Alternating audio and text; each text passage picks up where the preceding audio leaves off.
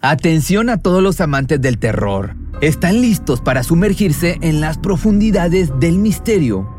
Pues les presento Archivos Perdidos, el podcast que explora las historias más escalofriantes de México. Archivos Perdidos no es solo otro podcast de horror, es una experiencia única que te lleva de la mano a través de historias como si estuvieras ahí mismo, viviendo los eventos junto con los protagonistas. La producción del podcast es impecable, con una narración cautivadora, efectos de sonido envolventes y una música que te sumerge en cada narración. Y si has vivido algo inexplicable, envía tu historia al correo archivosperdidos.genuinamedia.com y únete en este viaje a lo desconocido. Y no olvides también seguirlos en Spotify y Apple Podcast para no perderte ningún episodio. En resumen, si eres un amante de los misterios y las historias intrigantes, Archivos Perdidos es una adición, un complemento obligatorio a tu lista de reproducción. Fluye en tu día con el desodorante Dove Men hecho con un humectante a base de plantas, para que te sientas fresco, con confianza y sin irritación. Siente cómo fluye tu día con Dove En este video te hablaré de Ana María Cardona, una madre quien fue protagonista de un famoso crimen de los noventas. Toda esta historia se sitúa en Miami Beach, en donde debajo de un árbol un pequeño cuerpo fue encontrado sin vida. El bebé contaba con innumerables golpes, estaba desnutrido y con varias heridas en la cabeza. Las personas empezaron a apodarlo como Baby Lollipops, pues por varios días el paradero de los familiares no se supo, hasta que varios vecinos apuntaron que los responsables escaparon rápidamente del lugar. Hoy te voy a contar del caso de Baby Lollipops.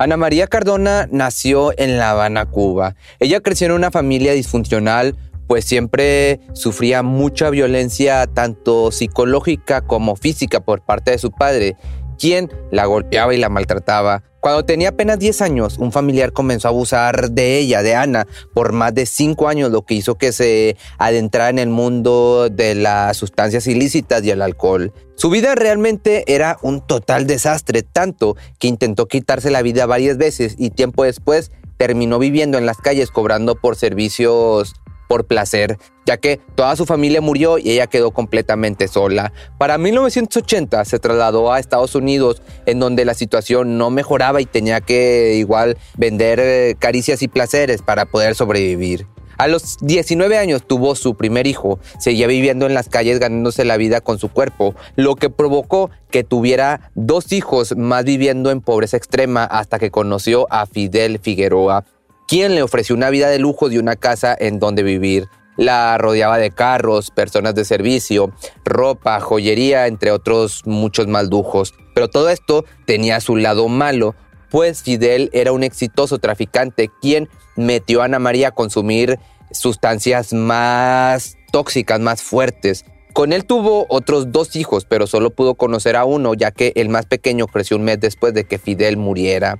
Ana María seguía viviendo la vida de ensueño, pues su difunto esposo le heredó más de 100 mil dólares. Ella viajaba mucho por diversión, mientras que sus hijos la mayor parte de su infancia la pasaron con niñeras que Ana María contrató para no cargar con la responsabilidad de cuidarlos. Por las sustancias ilegales, el alcohol, las fiestas y los viajes llegaron los de servicio social y le quitaron a sus hijos por lo irresponsable y negligente que era. Le dieron el aviso de que sus hijos le serían devueltos hasta que probara que sería una buena madre y los cuidaría mejor. Una noche, mientras Cardona salía de fiesta a los clubes nocturnos de Miami Beach como habitualmente lo hacía, conoció a Olivia González. Ella era una mujer hermosa quien rápidamente atrapó la mirada de Ana María por lo segura y atractiva que se mostraba. Ya la había visto anteriormente, pues Olivia solía ir a todos esos bares a intoxicarse, a tomar alcohol y hasta todo esto hasta perder la conciencia. La conexión que ellas tuvieron fue instantánea y fue así como comenzaron una relación que con el tiempo se hizo formal pero claramente ella no era la mejor relación, la mejor compañía, ya que siempre quería salir a divertirse juntas, la incitaba a meterse en más sustancias ilegales y la alejaba de sus hijos. Con el tiempo el dinero se fue gastando, pues solo lo usaban para sus fiestas, nunca hubo algún ahorro o alguna inversión. Para sacar algo y continuar viviendo en la casa tuvo que vender los carros hasta que por fin todo se agotó y volvió a la calle. Ahora con cuatro hijos en brazos. Olivia, sin ningún problema, recibió a la familia en su casa. Mientras ella trabajaba, Ana María se quedaba cuidando a sus hijos. Pero todo el amor que ellas eh, tenían fue cada vez decayendo y decayendo, pues Olivia se dio cuenta de que no podía mantener a toda una familia, pues su vida de fiestas y diversión había terminado. Así que todo esto empezó a como a frustrarla y el hogar se llenó de peleas y problemas. Las peleas eran tan grandes que los vecinos podían escuchar todo el escándalo que hacían. Aún así, ninguno imaginaba lo que pasaba dentro de esas cuatro paredes. Un noviembre de 1990, debajo de un árbol, los empleados de una compañía de electricidad descubrieron el pequeño cuerpo de Lázaro, el hijo más pequeño de Ana María y Fidel Figueroa. La escena era realmente triste, pues el niño estaba tan demacrado que apenas se podía reconocer la cara. Su cuerpo era demasiado esquelético por la desnutrición que sufrió Tenía varias heridas por todo su cuerpo. El ojo derecho lo tenía morado, solo traía puesto un pantalón pequeño sobre un pañal que estaba envuelto con cinta marrón. El niño estaba tan chiquito que apenas pesaba 8 kilos, la mitad del peso de un niño sano de su edad. Los primeros días no pudieron descubrir a quién pertenecía el cuerpo, por lo tanto lo apodaron como Baby Lollipops, ya que portaba una camiseta con esa leyenda. Los investigadores se esmeraron en dar con los responsables de este crimen, pues estuvieron entrevistando casa por casa, tanto en inglés como en español, buscando alguna pista que los ayudara y gracias a esto pudieron identificar al niño como Lázaro Figueroa. Cuando empezaron a analizar el cuerpo, notaron los desgarros que tenía, varios callos que fueron resultados de una lesión en la cabeza que se produjo días antes de su fallecimiento, dando prueba de que recibió violencia intrafamiliar. La policía concluyó que había fallecido por una fuerte fractura en el cráneo, resultado de un golpe con un bate de béisbol. También presentaba quemaduras de cigarro, dientes y huesos rotos, y en sus pequeños bracitos tenía marcas de haber estado atado durante muchas horas. Los datos médicos declararon que el pequeño sufrió por lo menos 18 meses de tortura antes de ser mandado allá con San Pedro. Es por lo que tenía casi todos sus huesos fracturados y con hematomas y parecía que sus dientes habían sido arrancados y ni hablar de su alimentación pues su cuerpo se mostraba con grandes niveles de desnutrición ya que casi no le daban de comer y lo que comía lo vomitaba. Antes de que pudieran atrapar a los responsables, los medios de comunicación ya tenían varias notas en donde se anunciaba la noticia de que una pareja homosexual había acabado a su hijo y abandonado el cuerpo sin vida muy cerca de su casa.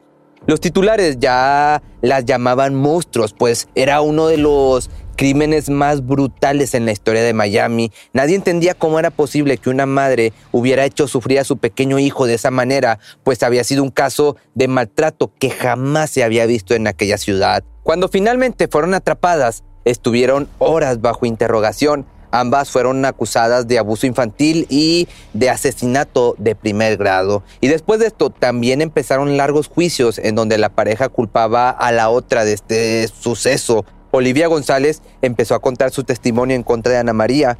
Declaró que era una mala madre porque siempre tallaba a sus hijos de un lugar a otro, vivía en moteles, remolques y a veces los abandonaba con amigos o personas que no conocía mucho.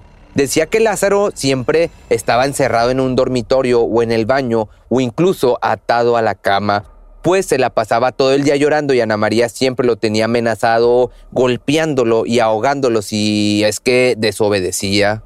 Luego llegaron los vecinos, amigos y personas cercanas a testificar, dándole apoyo a todo lo que decía Olivia. Primero comenzó Lorenzo Pons, un hombre quien les había permitido vivir en una caravana por una temporada. Contó que siempre tenía un zapato a la mano para poder golpear a su hijo más pequeño y así como dijo Olivia, lo mantenía atado y encerrado, mientras que a los otros niños los dejaba jugar libremente, resaltando el gran odio injustificado que le tenía el pequeño Lázaro. Otra mujer, trabajadora en uno de los hoteles donde la familia se quedaba, también declaró que vio a María golpear y arrastrar al pequeño niño en varias ocasiones, lo que coincidió con la autopsia, pues tenía todo el brazo fracturado. Una nueva testigo también habló de cómo lo ataba a la cama y le daba puñetazos mientras le estiraba el cabello, que aquí seguramente tú te eh, has de estar preguntando como yo, ¿por qué no las denunciaron? ¿Por qué esperarse hasta que el niño falleciera, pero pues esta respuesta no la tengo. El doctor también notificó que aunque el golpe mortal fue el de un bate de béisbol contra su cabeza, explicó que el pequeño habría muerto de todos modos, ya que su cuerpo estaba tan dañado por todos esos meses de abusos, de tortura, y en cualquier momento este niño iba a fallecer por algún derrame cerebral o infección en sus heridas. Mientras tanto, Ana María se defendió diciendo que la del golpe mortal fue Olivia González y ella no pudo detenerla porque estaba demasiado intoxicada. Le tenía mucho miedo, pues ahora vivía en su casa y si se mantenía callada no volvería a las calles en donde su hijo iba a sufrir más.